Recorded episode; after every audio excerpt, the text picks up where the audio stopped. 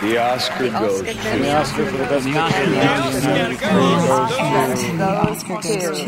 And the Oscar goes to... No próximo domingo, 12 de março, a gente vai ouvir essa frase diversas vezes. Mais precisamente, 23 vezes.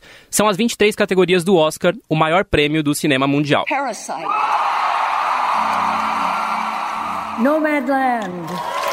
Okay, Coda.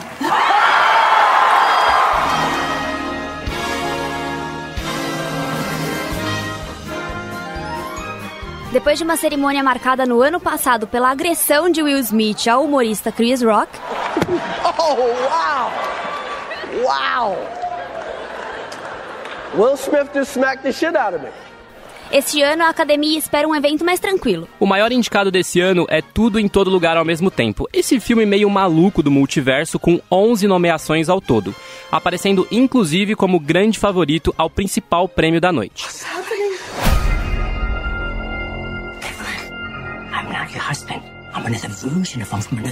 E outros destaques são Nada de Novo no Front, que é uma produção alemã da Netflix, e Os Banshees de Nisharing, esse filme com um nome esquisitão. Ambos com nove indicações. Colin, Sonny, Larry. Didn't you and he used to be the best of friends? Eu sou o João Abel. E eu sou a Ana Lourenço.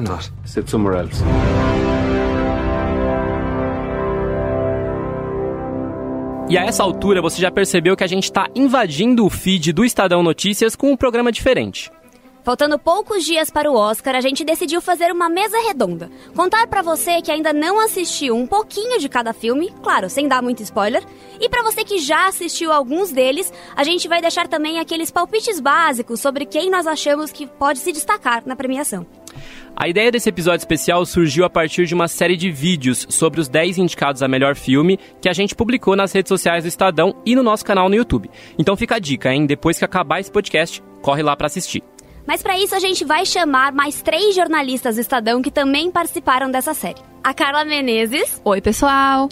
o Daniel Silveira Oi, gente. e o Simeão Castro. Oiê, tudo bom? Vocês gravaram bem as vozes, né? Nós cinco vamos passar pelas principais categorias pra te mostrar o que você precisa saber antes de assistir a cerimônia do Oscar desse ano. Então vamos lá? Partiu? Bora? Bora lá.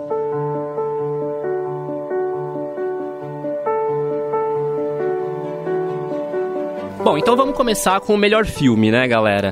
Eu acho que esse ano o Oscar ele traz aqueles filmes mais clássicos, mas ele também se preocupou em trazer alguns blockbusters, algo que não necessariamente é tão tradicional, como por exemplo Avatar, O Caminho da Água, que é um estrondo de bilheteria, né, Simeão?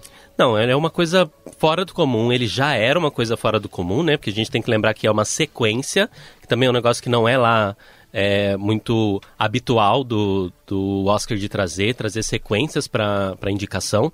E ele demorou 14 anos para voltar aos cinemas depois do lançamento do Avatar 1. E é um, um fenômeno, ele é um fenômeno de bilheteria. Só que a história é muito clichê, assim. Ela é aquela coisa de sempre da briga do bem contra o mal, o imperialista contra o povo nativo, o herói contra o vilão. Não tem muito espaço para aquelas áreas cinzas que a gente gosta de ver, mais profundas, os personagens mais dramaticamente construídos e tal. Só que, por outro lado, sendo um filme aí com muita cara de, de sessão da tarde, ele é super divertido e ele é lindo, lindo de ver. A questão técnica, né? Uma coisa fora do comum, assim. Ele é muito bem construído e ele foi feito e pensado para ser visto no cinema, explorando essas questões técnicas e essas diferenciações aí de evolução da indústria mesmo. E eu acho que é interessante porque ele é, tá concorrendo ao melhor filme, mas as outras indicações contribuem com isso que você tá falando, né? Uhum. Que é o design de produção, som e efeitos visuais. Sim. A técnica feita para gravar ali debaixo d'água é uma coisa espetacular, criada justamente pro filme, né? É uma inovação que o James Cameron traz, que é uma coisa que já é natural dele, é uma coisa tradicional dele, foi feito no Titanic, foi feito no Avatar 1, e ele fez de novo agora. É, ele criou muita tecnologia, inventou um jeito novo de fazer cinema, procura trazer ali um, um, um caminho para permitir que a visão dele saia do, da cabeça dele e se torne uma coisa é, perceptível na tela. E é por isso que eu acho que uma indicação não fez jus ao que merecia, que era ele ser indicado a melhor diretor, porque não é fácil o cara conseguir não apenas pensar em como trazer a visão que ele tem para aquela história, mas é, inventar tecnologia para fazer isso, isso ser possível. Eu não sei o impacto tão forte que esse filme tem de você ver ele é, fora do 3D, fora do IMAX, porque ele, e, esse é um dos motivos porque eu acho que ele foi indicado ao melhor filme, a academia gosta de filmes que elevam o cinema a outro patamar. E esse é um filme que faz isso, criando tecnologia, criando câmera. Ele, ele fez uma parceria com a Sony e construiu uma câmera nova para fazer o Avatar além de tudo, é meio que uma afronta, com várias aspas, uhum. à indústria do streaming. Então chama atenção, tipo, ei, pre presta atenção, vocês estão fazendo streaming aí, mas ó, isso daqui é cinema, isso daqui é pra tela grande, isso aqui é pra ver em IMAX. É, o, o Avatar é um filme que definitivamente foi feito para ver no cinema, ele não tá no streaming ainda. Um filme que foi muito bem de bilheteria, muito bem mesmo, explodiu também, e já tá no streaming, tá no Paramount Plus, é o Top Gun. Sim o Daniel se debruçou sobre o Top Gun, sabe tudo sobre Tom Cruise e essa sequência. E aí, Dani, é um filme que mereceu estar tá indicado a melhor filme? É, eu acho que Top Gun é um filme que é, tem um pouco dessas coisas que Simeão falou sobre o, o Avatar, né, de inovação. É, lendo sobre ele, eu percebi, né, eu descobri que inventaram, criaram uma nova forma de filmar para poder filmar dentro de uma cabine de um avião, de um caça. Então isso já foi é, notável. Eu acho que vale a indicação, assim. Eu acho que é um, um filme que deveria estar entre os indicados, já que são 10 indicados, né? Vale a pena ele estar indicado. Eu não sei se ele é um filme para ganhar Oscar. Já estou aqui dando uma opinião, mas. É, eu é... acho que é uma indicação de reconhecimento. Exatamente. De Avatar. Uma indicação de reconhecimento, eu acho importante, inclusive, que ele tenha sido notado pela academia para ser indicado. Mas é isso, destaque. Eu acho que Top Gun é um filme bonito de se ver, é também uma sequência, da mesma forma que Avatar. É uma sequência que demorou 30 anos, talvez mais, para poder acontecer. Uhum. É, então, é uma sequência com personagens bem mais velhos, com uma história bem mais moderna do que a história original, né? A história Muita gente filme. diz que é melhor que o original, né? É, Há controvérsia. Há controvérsias.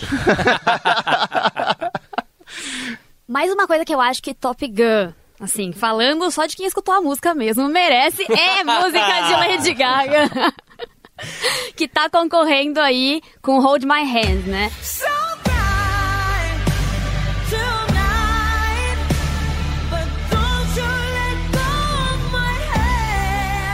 E acho legal que a gente falar um pouquinho disso daqui. Acho que a gente pode fazer um parênteses para falar de melhor canção original nas indicadas, Sim. né?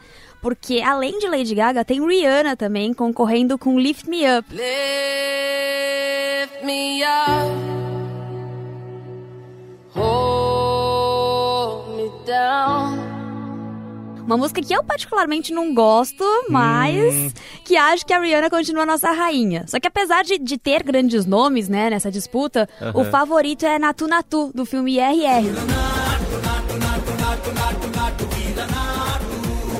Que é uma coisa muito louca, né? Porque são duas divas pop concorrendo ao Oscar, mas na verdade provavelmente elas vão perder para uma música indiana que não é tão conhecida, mas que já ganhou algumas premiações. Sim, sim. O filme na verdade é RRR. Eu falei só dois R's, mas são RRR. e, e, na verdade é esse essa música é muito legal a história, porque o filme RRR foi muito falado, só que a Índia não escolheu para ser a representante do país no Oscar. Uhum. Ele escolheu na verdade Peebles. Então ela vem assim com uma revogação de justiça que as pessoas querendo, querem. Estão fazendo uma campanha para ela ganhar. Né? Exato, exatamente.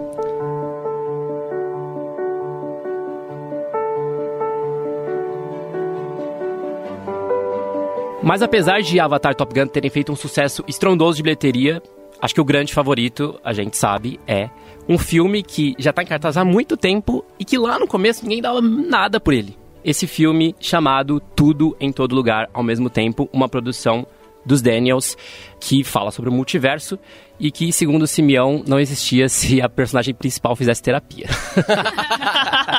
Poxa, roubou a minha frase de efeito. Devo dizer que não só a personagem principal, como a antagonista. Não, acho que principal. todo mundo aí. Aliás, tem Façam dois terapia. filmes dessa lista, eu vou voltar a isso depois. Tem dois filmes dessa lista que eu acho que não existiriam se os personagens fizessem terapia. Agora, sobre tudo em todo lugar ao mesmo tempo, é um filme muito louco, né? E ele é sobre muita coisa. Ele, é- ele usa o multiverso, a gente está acostumado com o multiverso da Marvel, não tem nada a ver com aquilo lá. Ele usa dessa, desse artifício para contar a história, que pode inclusive ficar muito confusa, e ela fica muito confusa, até, sei lá, um- uns primeiros três quartos do filme você fica. O que, que eu tô assistindo? eu conversei com gente que falou que quase saiu do cinema, falando, eu, eu, eu não tô entendendo nada disso daqui, eu vou embora. Mas insistiu e ficou, e no final ele se explica. Ele não é um filme que termina sem, sem final, sem desfecho. Muito pelo contrário, inclusive, eu acho que ele tem três, quatro, cinco desfechos. Dava pra terminar ele ali em muitos momentos, mas ele insiste, insiste, insiste e vai até o fim. E são muitos os méritos para esse filme ser indicado nessa categoria. A maneira como ele é construído, as narrativas não lineares, as discussões subliminares. Trazendo só um exemplo, assim, debaixo da superfície da maluquice, para mim ele discute saúde mental, a gente falou ali, tinha que fazer terapia, e a dificuldade que a gente tem, que as pessoas têm de lidar e aceitar as realidades e as outras pessoas. O legal é que enquanto tem gente que odeia o filme, tem muita gente que, como eu, acha que é uma obra-prima, e o elenco é sensacional, é sensacional. Falando em elenco, o filme poderia ser completamente diferente. Numa entrevista para a CNN, a Michelle Yeoh, que é a protagonista do filme, está indicada também a melhor atriz. E é assim, tudo bem, o filme todo tem um elenco excelente. Sim. Mas a gente tem que concordar que ela lidera todo mundo. Ela carrega nas costas. Ela realmente faz jus ao nome protagonista. Sim. Esse filme, o, o papel do protagonista foi escrito para o Jack Chan. Acabou a brincadeira. Corram, corram, corram! A Meu Michelle Deus. Yeoh, na verdade, ela seria a esposa do Jack Chan nesse filme. Ainda bem que não foi. Ainda Os bem. Da- Exato. Os Daniels procuraram o Jack Chan com esse roteiro e o Jack Chan disse não porque ele estava ocupado fazendo outros filmes. Tanto que depois do sucesso do filme, ele mandou uma mensagenzinha para Michelle Yeoh e parabenizou. Mas a gente sabe que deve ter uma dorzinha de cotovelo aí no Ah, fim ficou com uma contas. Invejinha ali, né? Então, ela ia ser a esposa. E aí, quando o Jack Chan falou que não poderia fazer, os Daniels então pensaram: nossa, isso aqui então é a oportunidade da gente fazer uma coisa que vai tornar essa história diferente de todas as outras. A gente vai botar uma protagonista feminina, uma mulher, uma mãe para liderar tudo isso. E eu confesso que se fosse o Jack Chan liderando isso aí, talvez esse filme não estivesse nem aqui. Ia virar um filme, acho que muito menor do que é, um filme ali bem sessão da tarde, bem maluco. E eu acho que ele ia trazer uma coisa que Hollywood já faz há muitos anos e é um dos méritos desse filme que não faz, que é trazer os atores e atrizes não brancos em destaque e sem caricaturização. Que, me desculpe o Jack Chan, ele traria. Ele é bem caricato, é verdade. Eu acho que Jack Chan, no papel, ia ser um filme completamente diferente mesmo. Ia ser um filme de sessão da tarde, de fato. Eu só fico pensando no desenho animado do Jack Chan.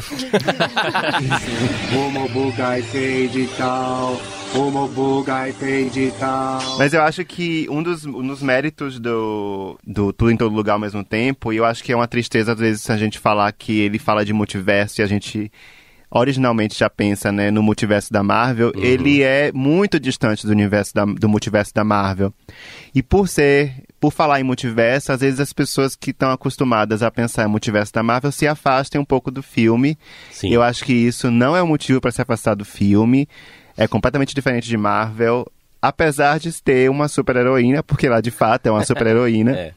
e ela passear pelos multiversos, né? Se não ganhar como melhor filme, talvez ganhe.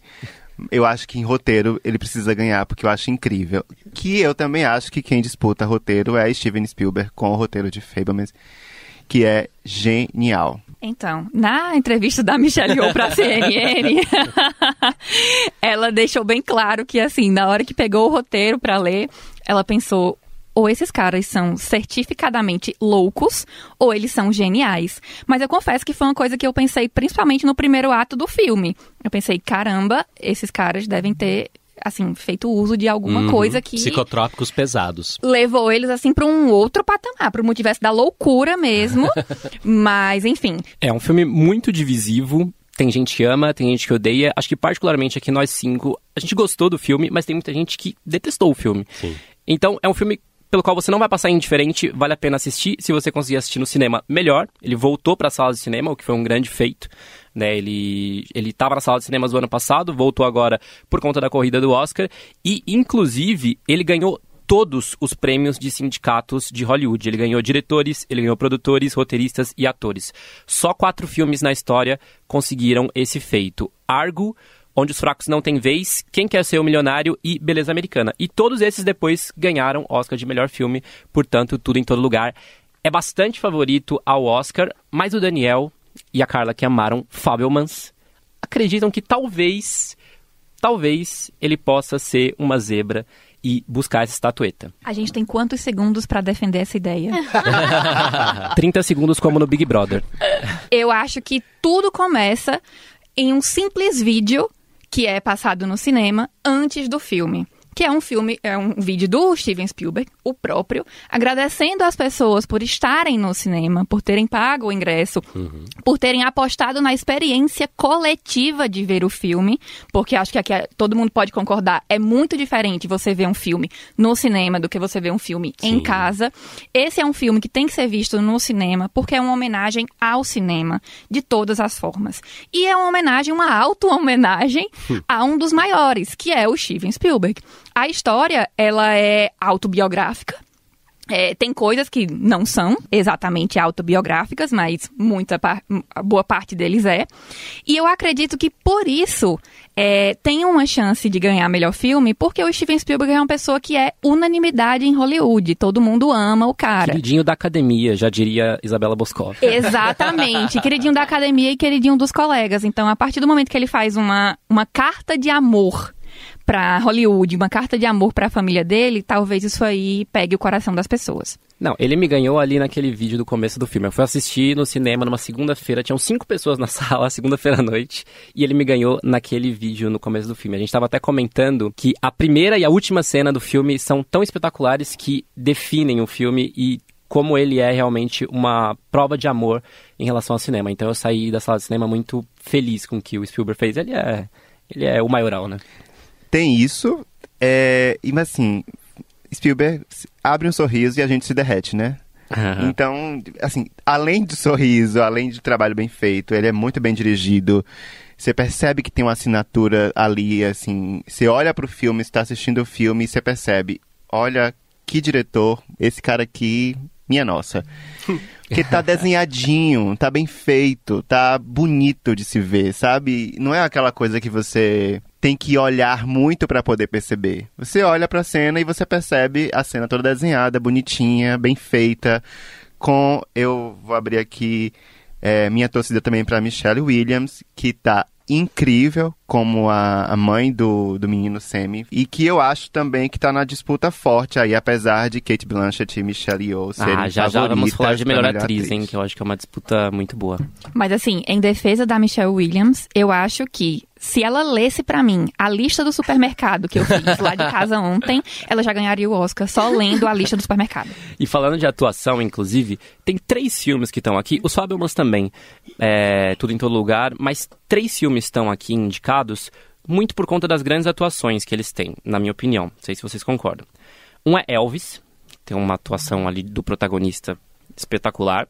O outro é Tar, também tem uma atriz que carrega o filme nas costas. Incrível. E o outro é Os Banshees de Nisharing, que emplacou simplesmente quatro atores entre os indicados. Eu vou começar com Tar, porque a Kate Blanchett é um grande é, nome desse Oscar, mas o filme é bastante controverso. Tem gente que amou por conta da atuação dela e só isso, e tem gente que amou o filme em si. A Ana assistiu e vai contar pra gente um pouquinho do que ela achou. Eu acho que é isso mesmo, é que, que a, realmente ela carrega nas costas o filme, e para mim o filme não seria tão bom se tivesse outra atriz. Então, por conta disso, eu acredito que vale a pena ele estar ali no melhor filme, mas uhum.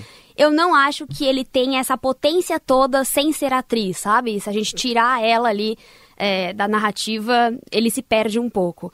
É, ela Você tá aí- precisaria outra pessoa do tamanho da Exato. Kate Blanchett para dar conta do Exato. recado e nós não temos tantas assim. Mas o que eu acho interessante é justamente isso. Além de ser alguém do tamanho dela, teria que ser alguém que estava disponível a, a se dedicar tanto Sim. quanto ela. Que ela mesma falou que esse filme esgotou ela em todos os sentidos e ela talvez até pare a carreira depois de Tar, né? Então, é, ela se jogou inteiramente naquele personagem. Você percebe pelas pequenas, até desde cenas que ela não fala e cenas que ela atua perfeitamente bem, mas assim, ela em qualquer coisa ela tá no filme. Ela move o filme, ela faz com que ele ganhe vida, realmente. Então eu acho extraordinária a, a performance dela nesse filme.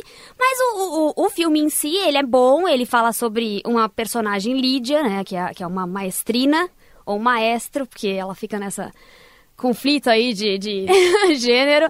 Mas é, eu acho que ele é muito interessante pelo que ele traz de questões, assim, que a gente fica refletindo. Que pra mim, na minha opinião, é uma coisa que bastante filme desse Oscar traz, né? Sim. Que a gente leva. Sabe aquela coisa de sair do cinema e você ficar conversando sobre o filme, ficar refletindo? Eu acho isso muito legal, que é uma das experiências que eu gosto de ter quando eu vou pro cinema, diferente de um, um streaming da vida que você desliga e vai fazer outra coisa, né? Sim, é.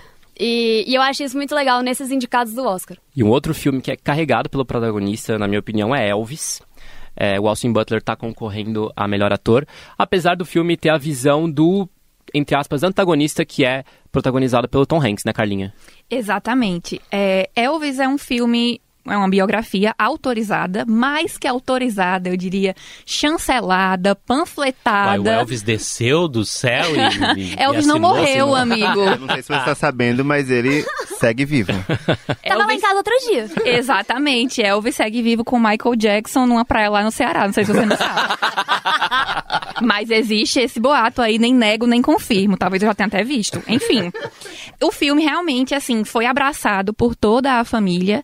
A gente vê, a gente viu, no caso, em todo esse ano aí de promoção do filme, em vários festivais, no próprio Globo de Ouro. Agora, Carla, sobre essa super aprovação da família pro filme, que é um problema que a gente encontra muitas vezes em filme biografias, em todo tipo de biografia, que é a narrativa ficar chapa branca.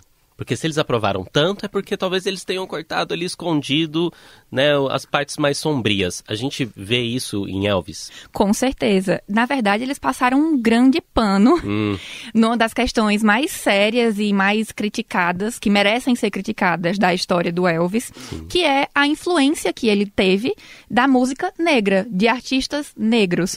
É, no filme, dá a entender que ele, meu Deus do céu, deu super crédito, que ele convivia muito, que ele tratava os outros artistas como pares, que ele bebia naquela fonte, mas que ele não estava ali sugando, que ele não estava ali se aproveitando.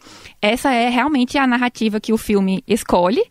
Querendo ou não, é uma tentativa aí de reescrever a história. Esse ponto realmente no roteiro não tem como defender, porque a gente sabe que não foi a realidade. E é exatamente isso que você disse. A partir do momento que tem tanta aprovação assim da família, alguma coisa eles vão querer corrigir ali. É um filme que, se você não conhece muito da história do Elvis, você termina como um fã dele, porque o filme exalta muito Elvis e coloca o olhar do Tom Hanks, que, na minha opinião, faz um papel péssimo. não é uma das melhores atuações da vida dele, com certeza. É, como esse olhar do antagonista e do cara que, enfim, quer ferrar o Elvis, a carreira dele. Ele era o empresário dele, né? O, o coronel, né? Tom Parker. Tom Parker. É, e você termina como um grande fã do Elvis, porque o filme realmente exalta. Eu discordo. Que eu, que era fã, eu terminei me questionando o papel do fã. de- dessa questão de saúde mental e, e uma coisa que eu fiquei triste, eu fiquei mal depois do filme, sabe? Eu fiquei assim, gente, eu não quero mais fazer isso. Vocês não estão vendo, mas tem literalmente aqui nas minhas anotações. Eu saí refletindo sobre o filme e o papel de fã. Conectadas, É, amiga. Conectadas, porque a gente vê muito a exploração do artista e o quanto ele chega ao extremo, o quanto ele é tratado como um nada e que o show sempre tem que continuar, mas a que custo? E é o custo da vida de alguém. Então, a partir do momento que a gente é fã e que a gente está ali pagando o ingresso para ver o artista, a gente acha que a vida dele talvez seja uma vida perfeita, que seja uma vida muito tranquila, mas a gente não sabe o que está passando nos bastidores. E talvez a gente, enquanto fã, esteja alimentando essa exploração, uhum. sem saber. Então, realmente saí assim com um triplex alugado na minha cabeça. mas como o João falou no começo, é um filme que é carregado, assim, por uma atuação que é a do Austin Butler, de fato, assim.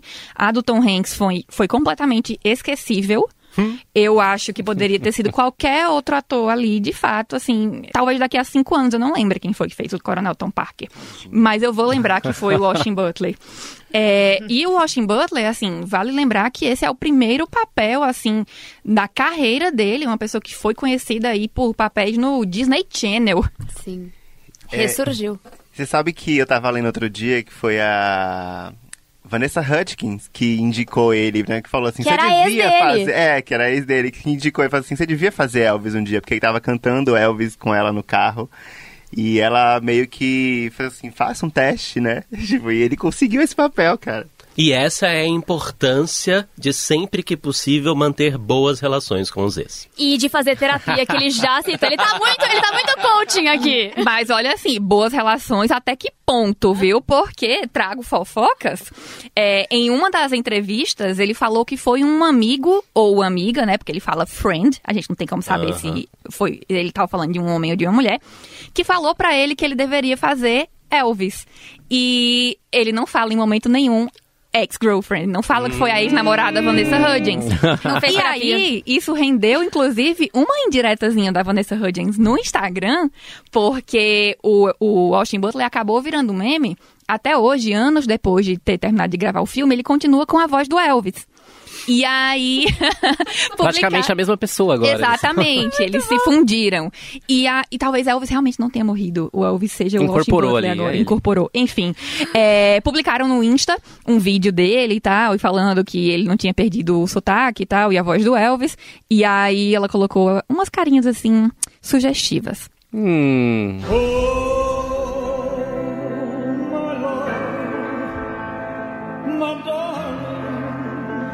Falando em meme, acho que um que pelo menos para mim rendeu vários memes foi o Triângulo da Tristeza. O que, que vocês acharam desse filme? Então, é, eu fui assistir no cinema, né, o Triângulo da Tristeza, e foi engraçado porque eu fui assistir na pré-estreia e a, a produtora, a, assessora da produtora, ela disse que se a gente não se sentisse confortável em determinado momento do filme, o que você a, vai se sentir? a gente poderia é, sair da sala. Algumas pessoas que foram assistir depois, já quando o filme tinha estreado, eles deram um, um brindezinho, um, um sacozinho ali, se as pessoas por acaso passassem mal e tal. Deus. Porque o filme tem uma cena ali que é uma cena meio escatológica. Meio? É, meio, meio não meio dá pra bondade. falar. Mas que é uma cena que define muito o filme e que, pelo menos na sessão que eu tava, arrancou muita gargalhada. É... Eu não vou dar muito spoiler do que é a cena, mas enfim. É, é, o que vale dizer é que é um filme que. É, o Triângulo da Tristeza é um filme que, na esteira de outras produções, como White Lotus, uh, Succession, Parasita, é um filme que, se você gosta de dar risada, se você gosta de ver pessoas ricas, milionárias, bilionárias, influencers passando perrengue, você vai amar esse filme. A gente pode dizer que isso é uma moda em Hollywood nos últimos anos? Eu acho que sim, talvez como meia-culpa, talvez como querendo. É, não sei. Não sei se é uma reparação, porque às vezes pode até parecer um pouco forçado eles mesmos querendo é, fazer com que a gente ria daquilo, sabe? Mas o filme em si ele tem uma, uma, uma crítica social que é, que é interessante.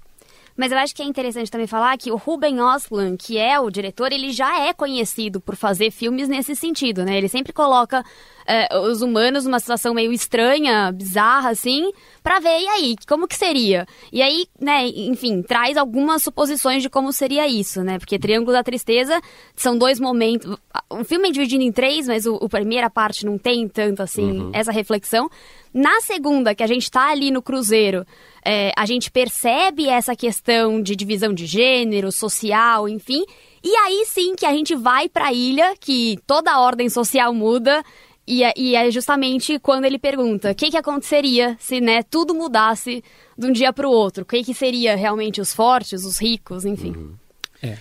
Vocês acham que esse título ele atrai pra história? Porque Não. eu não me sinto atraído quando eu leio o Triângulo da Você Tristeza tem razão. e penso Eu nesse nunca, filme. nunca tinha pensado nisso. É um título que se explica ali quase na primeira cena do filme. Primeiros cinco minutinhos. Mas que mesmo realmente, assim, pra atrair as pessoas, não é o melhor título, né? Mas, a- mas ele se explica ali na primeira cena do filme. A gente até teve uma conversa na redação, eu tava falando sobre os filmes que eu tava colocando pro final, assim, numa caixinha de filmes que eu só vou assistir quando eu quiser chorar.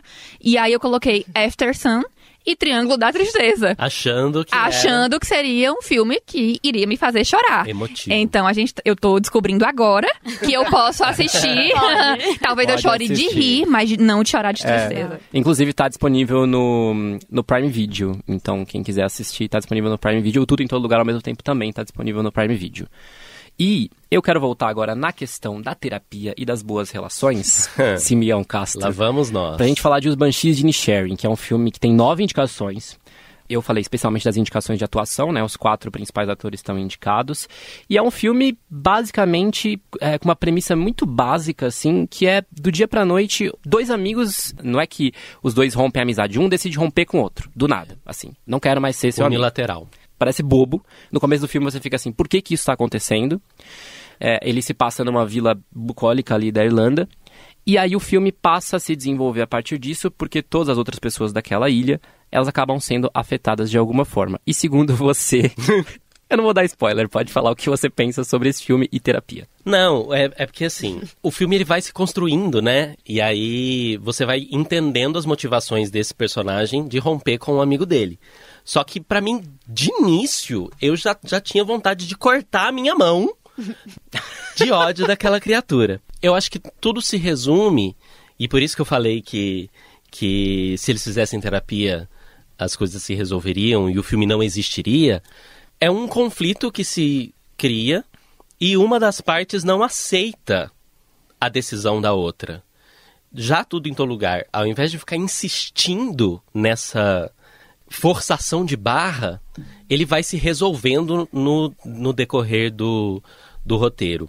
E enquanto tudo em todo lugar faz isso de uma maneira até pirotécnica e, e muito divertida, assim, é difícil você dormir assistindo tudo em todo lugar, apesar de ser um filme Sim. longo. É, em Banshees de Inisherin, pelo contrário, é um filme chato. É, um tem que ficar bem atento ali. reflexivo, você tem que ficar atento, é muitos silêncios, são tomadas longas das grandes paisagens da Irlanda e tal. Então, assim, ele é um filme que ele trata dessa questão do conflito de uma maneira muito distante, inclusive do conflito da guerra civil que está rolando na, Sim. Na Irlanda naquele momento e é distante também, porque é, é do outro lado do mar que separa a ilha do continente é que tá rolando a guerra. Então, tipo, é, a distância, é o distanciamento do conflito. E isso faz o filme ser difícil de você caminhar É. com ele. E porque- uma, e, uma, e uma crítica que muita gente fez, né, uma ponderação que muita gente fez, é que talvez essa, essa, é, esse rompimento da amizade deles de uma maneira brusca, é, enfim, meio estúpida, é quase que como uma crítica também à forma como as guerras começam, Uhum. enfim, eu acho que o filme tem toda essa, essa questão. até eu entender que existia essa mensagem sobre a guerra no filme, Uhum. tudo que eu pensava é: esse aqui tá sendo um ótimo filme sobre nada. então, quando eu entendi que era uma reflexão sobre a guerra e sobre como as guerras começam e elas vão se arrastando e vão perdendo a razão de existir, é, eu realmente estava com esse pensamento. Sobre as atuações desse filme, quatro indicações por atuação. Quando eu saí do cinema, eu assisti o filme ontem à noite, então tá muito quente, assim, ainda na lembrança. Eu saí do cinema falando, não tem porquê, sabe? É, é, é tudo muito básico, é tudo muito plano, mas eles conseguem se fazer tão chatos, tão pedantes, que aí faz o sentido. Aí você pega, para e fala, não, peraí. Teve um baita trabalho de atuação aqui, desse ator transformar, trazer para a realidade essa pessoa em todas as, as facetas que ela traz e que muitas vezes são mesmo ignorantes e chatas e, e, e, e lerdas até. Sim, totalmente. E por falar em guerra, eu quero que levante a mão agora quem tá aqui e assistiu a Nada de Novo no Front. Ninguém só eu levantei, mão, só eu levantei. Apenas João Abel. Só eu levantei. Que Desculpa, inclusive falhei. é o único filme da Netflix que está indicado a melhor filme e ninguém aqui assistiu. É, porque o não tá único dando filme- defender a Netflix muito direito. Verdade, né? verdade. É, É o único filme da Netflix e, curiosamente, é o único filme é, que não é falado em inglês e tá indicado a melhor filme. É, é um filme alemão, um filme da Alemanha, de guerra. Isso talvez já de cara afaste muita gente, né? Porque mais um filme de guerra, por que eu vou assistir mais um filme de guerra? Primeiro pelo fato é, dele, dele, dele ser um filme internacional, tá concorrendo, inclusive, deve ganhar. Mas o fato, especialmente, dele ser um clássico revisitado porque ele é baseado num livro, num livro clássico do Eric Remarque, de 1929, e que virou um filme depois em 1930, inclusive ganhou o Oscar de melhor filme naquele ano. E depois o filme acabou, o filme, tanto o filme quanto o livro, eles acabaram sendo ali é, censurados pela ditadura do Adolf Hitler. Olha. Então, é, pois é, ele é super interessante e vale a pena porque ele mostra essa ótica da Alemanha na Primeira Guerra. E, e ele é um filme é, que te coloca realmente dentro ali das trincheiras. A Primeira Guerra Mundial foi uma guerra de trincheiras. Então você acaba lembrando muito de 1917, que é um filme recentemente indicado ao Oscar, não ganhou. é, mas é um filme super premiado. É, e você lembra de outros clássicos de guerra também, como o, o Vai e Veja, que é um dos melhores filmes de guerra. Tá na Netflix, vale a pena. Inclusive, acho que o protagonista, o Felix Kammerer, merecia uma indicação a melhor ator, porque ele vai muito bem. Outro filme que só uma pessoa dessa sala assistiu é Entre Mulheres, né? Só a Nossa Carla assistiu no Brasil, eu acho, porque estreou semana passada, só É a ela única pessoa viu. no continente. Então ela vai nos dizer por que este filme Falhei está aqui indicado a melhor filme. Na verdade, eu acho que esse filme tá indicado a melhor filme pela força do elenco. Eu achei que ele ia falar, porque é, tinha que pôr 10, tinha que cumprir a É. meta. Ah, não, não. Inclusive, é uma coisa que acho que vale a pena dizer: em outras premiações, existe a categoria de melhor elenco. É, esse filme é um filme que é construído pela união dos atores escolhidos para estar ali. Não existe uma atuação específica que se destaque. A prova disso é que não temos nenhum, é, nenhum ator ou atriz indicado a melhor atriz, coadjuvante, melhor atriz, enfim, é, protagonista e individuais. tal. Não tem nenhum deles. Mas se existisse a categoria de melhor elenco no Oscar, com certeza esse filme estaria indicado. Pra quem não assistiu, né, amigos? Pro restante da população Pro restante brasileira. da população brasileira, é sobre uma comunidade religiosa, isolada. Quando o filme começou, eu até achei que fosse, assim, de décadas atrás, mas não. É, o filme se passa em 2010. E é uma comunidade, enfim, como eu falei, religiosa isolada, em que as mulheres se reúnem depois que elas percebem que todas elas sofreram de alguma forma na mão dos homens. E São histórias muito tristes de, de abuso, de violência. É um filme que, assim, deveria vir com um aviso de gatilho no começo. Então, quem, enfim, sentir algum gatilho com relação a esses temas, eu não indicaria assistir de forma nenhuma, assim, é muito pesado. E essas mulheres se juntam quando elas percebem que elas foram unidas pela dor para decidir o que, é que elas devem fazer com esses homens. Elas conseguem, não é um spoiler, é, logo no começo do filme, elas conseguem capturar um deles, um, um desses homens, e esse delata os outros homens que fizeram essas coisas com elas, essas atrocidades. E eles são todos presos. Quando eles são presos, elas têm dois dias para decidir entre três opções. E aí elas fazem uma votação. Uma cena assim que, que impacta muito é a cena dessa votação. Porque as mulheres não podem aprender a ler, não podem aprender a escrever. Então, como é que elas fazem? Nossa. Elas fazem um desenho e cada desenho significa as opções. E elas chegam lá e marcam um X. É, uma opção é fazer nada. Eles vão voltar, os caras vão voltar dois dias depois, elas não vão fazer nada, vão seguir a vida. A segunda opção é ficar e lutar. E a terceira opção é ir embora. Tudo bem, são três opções assim completamente diferentes e o filme inteiro é sobre a discussão delas entre qual dessas opções escolher e quais são as consequências disso. Ficar e fazer nada, a gente já sabe, elas vão sofrer de novo, as filhas vão sofrer de novo e esse ciclo não vai acabar. Ficar e lutar.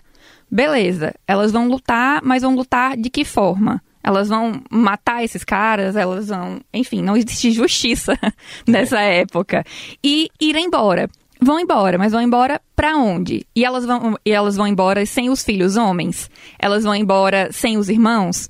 É, então o filme todo é um questionamento sobre isso e, enfim, acho que vale assistir, mas vale se você não tiver nenhum gatilho nesse sentido.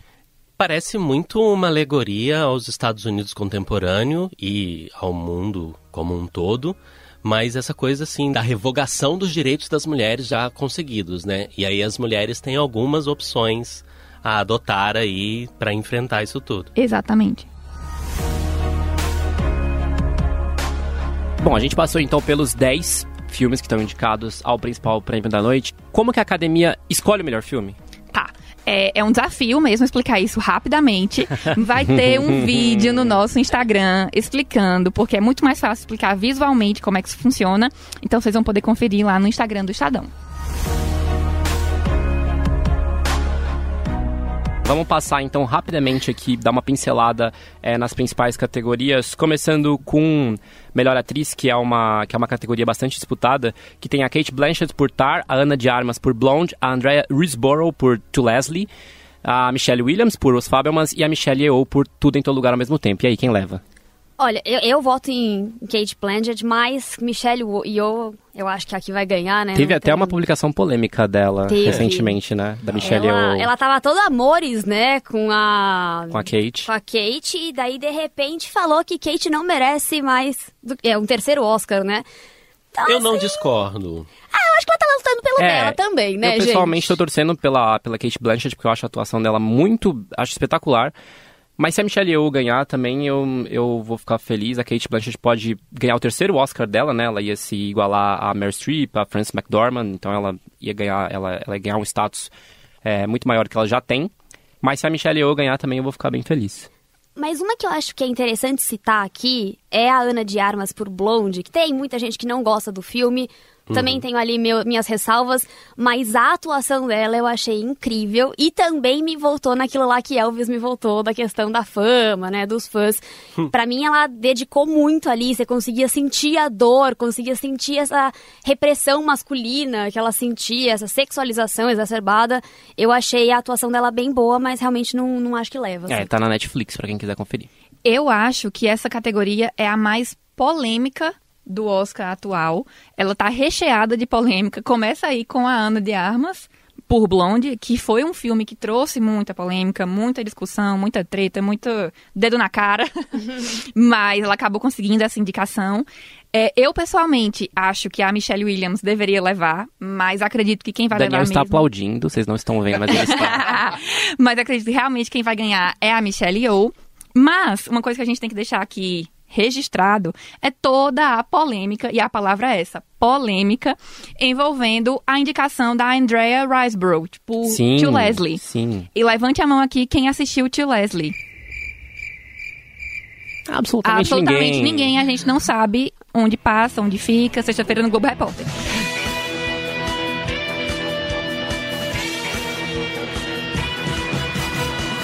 Essa foi a indicação que mais surpreendeu todo mundo, porque a Andrea não estava aparecendo em nenhuma da lista das possíveis cotadas e do nada ela apareceu ali entre as cinco. O que, que aconteceu? Uma verdadeira campanha de base feita ali por pessoas influentes em Hollywood, liderada pela esposa do diretor do filme, o Michael Morris. A esposa dele se chama Mary McCormack. O que foi que ela fez? Ela simplesmente reuniu um time de estrelas e aí a gente junta a própria Kate Blanchett, que mencionou do nada a Andrea num dos discursos que ela venceu, de premiação que ela venceu e tal, só jogou assim, ah, porque a Andrea fez um trabalho maravilhoso, entre o Leslie, não sei o quê. E o que que a Mary fez? Ela mandou um e-mail para vários votantes do Oscar e falou, olha, eu acho que vocês deveriam assistir a esse filme. E o que aconteceu? As pessoas assistiram ao filme E fizeram ali. Sabe quando a gente tá ali no Twitter e várias pessoas que você segue, vários influencers, publicam uma publi, Puxa um mutirão ali. puxam um mutirão e você percebe que ali não é nada orgânico, que realmente tá todo mundo fazendo publi ao mesmo tempo? Foi o que aconteceu. E aí elas juntaram Amy Adams, Demi Moore, Courtney Cox, Jennifer Aniston e várias atrizes para fazer esse trabalho. E isso não é lá, assim, não tá muito adequado às regras do Oscar. Que feio, hein? Pois é. Enquanto isso, Viola Davis não foi indicada e ela, ela apareceu em algumas premiações e acabou não indicada. Então, talvez ela tenha tomado ali o lugar da Viola. Eu não assisti a nenhum dos dois filmes, nem o da Andrea, nem o da Viola. Mas é uma coisa que a gente precisa deixar é, pontuada aqui. Bom, só queria botar meu, minha, minha opinião aqui de que Viola merecia muito por é, Mulher Rei, que eu achei incrível a atuação dela. Mas vamos pra melhor ator, então, né? Tem o Austin Butler por Elvis, Colin Farrell por Os Banshees de Inisherin, Brandon Fraser por A Baleia, Paul Mascal pelo After Sun e o Bill Knight por Living. Quem que vocês acham que levam? Brendan Fraser, né? Que tá todo mundo falando dele aí, É pra óbvio. baleia. é, eu acho que é o mais possível de não errar. Ele é o favoritaço dessa categoria, é, principalmente pelas últimas premiações que ele ganhou. O Austin Butler ganhou o Globo de Ouro. Só que o Globo de Ouro foi há dois meses. As pessoas já nem lembram mais. O Brandon Fraser tem ganho as últimas premiações e tem uma campanha muito forte por ele.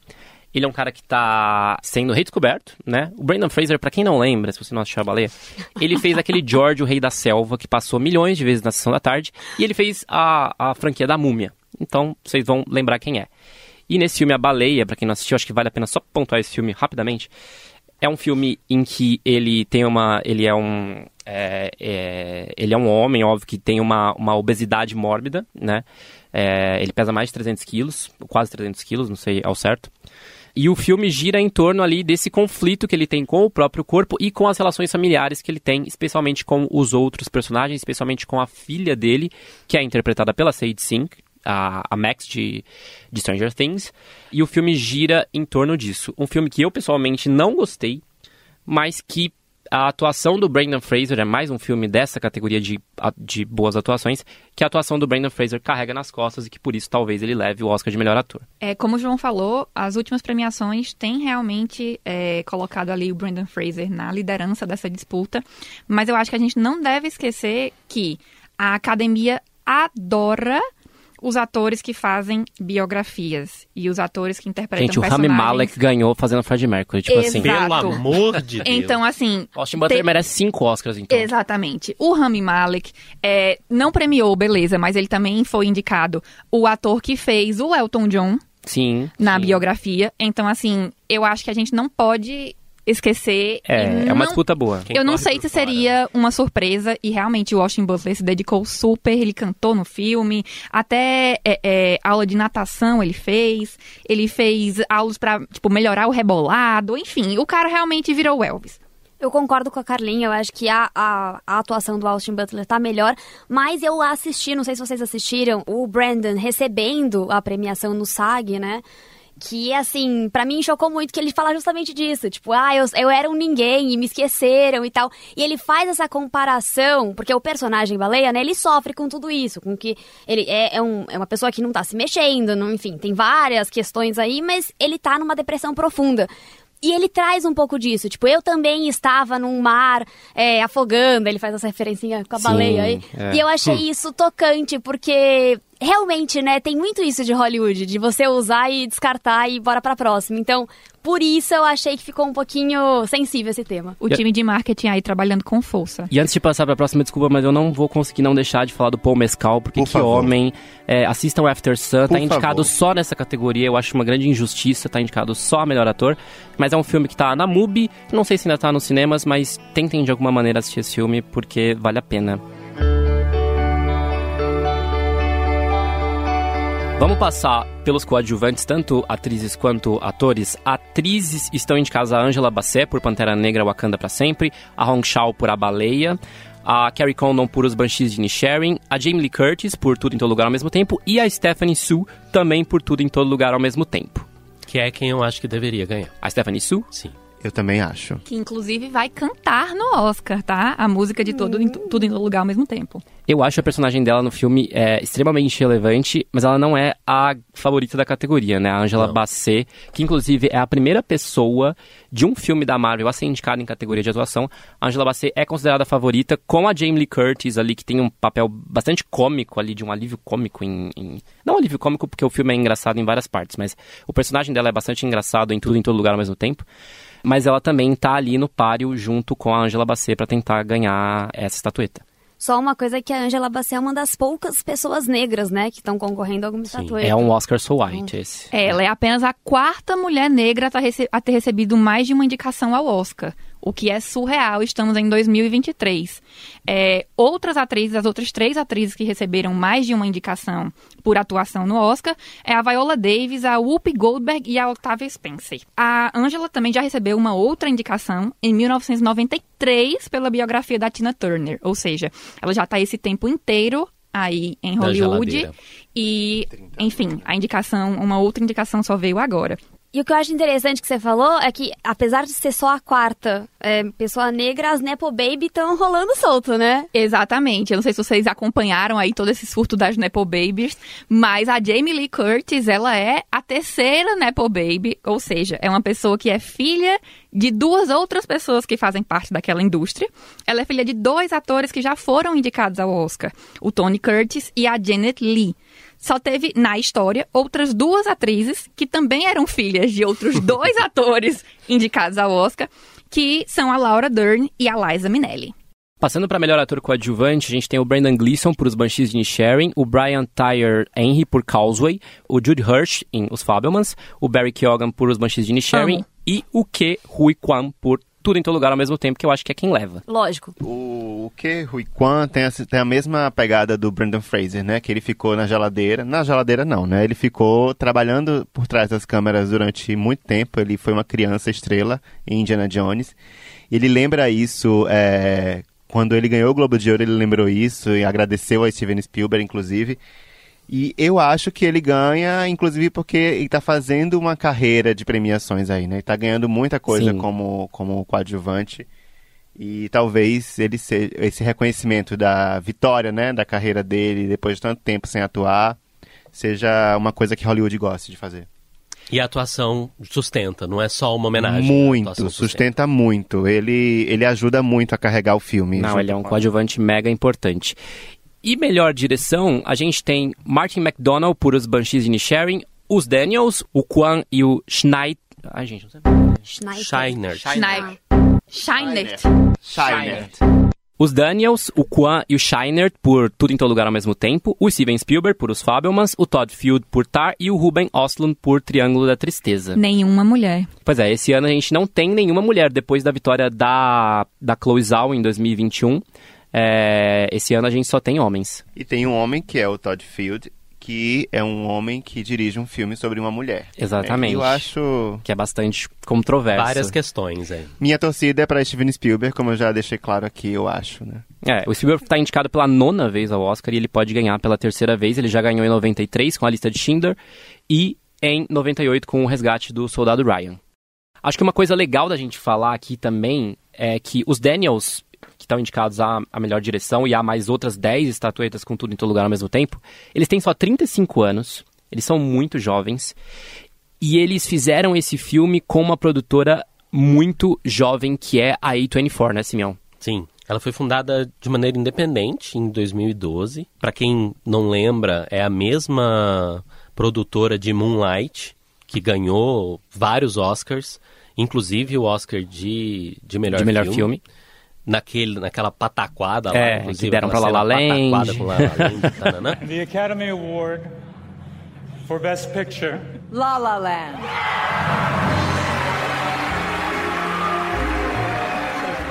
No, this, there's a mistake.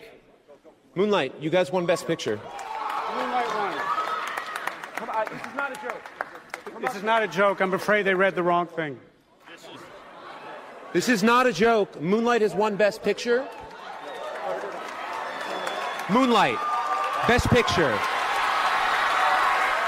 E tem vários é, filmes indicados esse ano tem Marcel the Shell with the Shoes On, tem Close, que é maravilhoso, tem Passagem, tem After Sun, tem A Baleia e tudo em todo lugar ao mesmo tempo.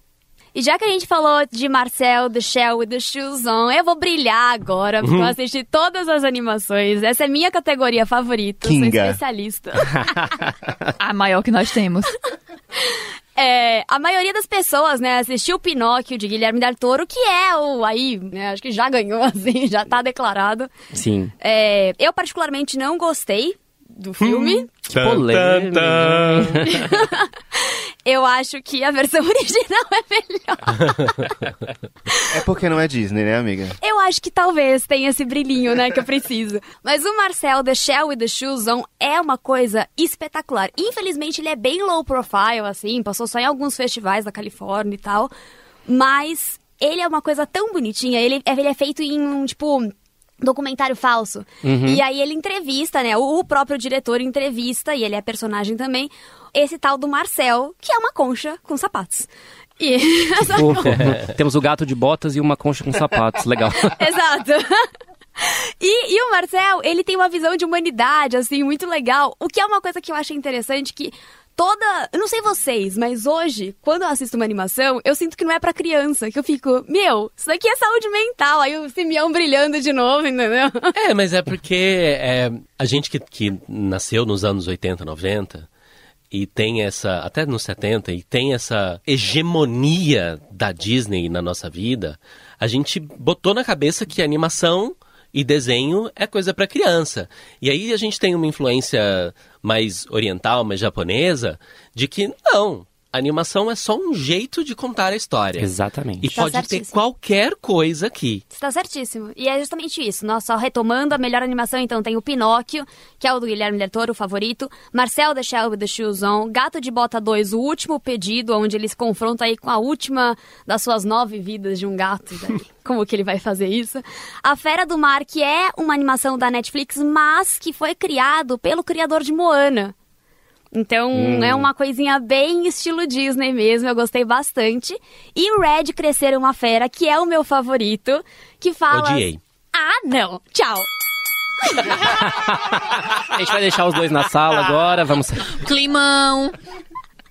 Fala sobre puberdade, fala sobre adolescência, sobre crescer. Eu... Ah, eu adorei, assim, sério. Tudo bem, o Simeão não gostou.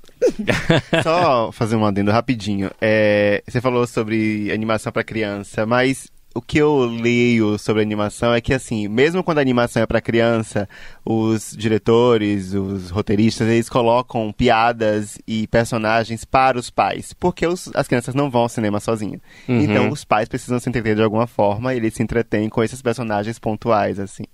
O que eu acho genial, eu amo animação, sou viciado.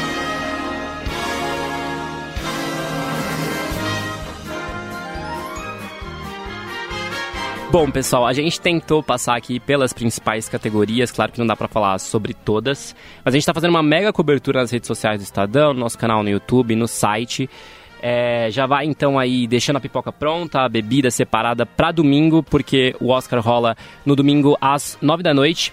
é, e a gente espera ter deixado aqui vocês mais preparados pra assistir.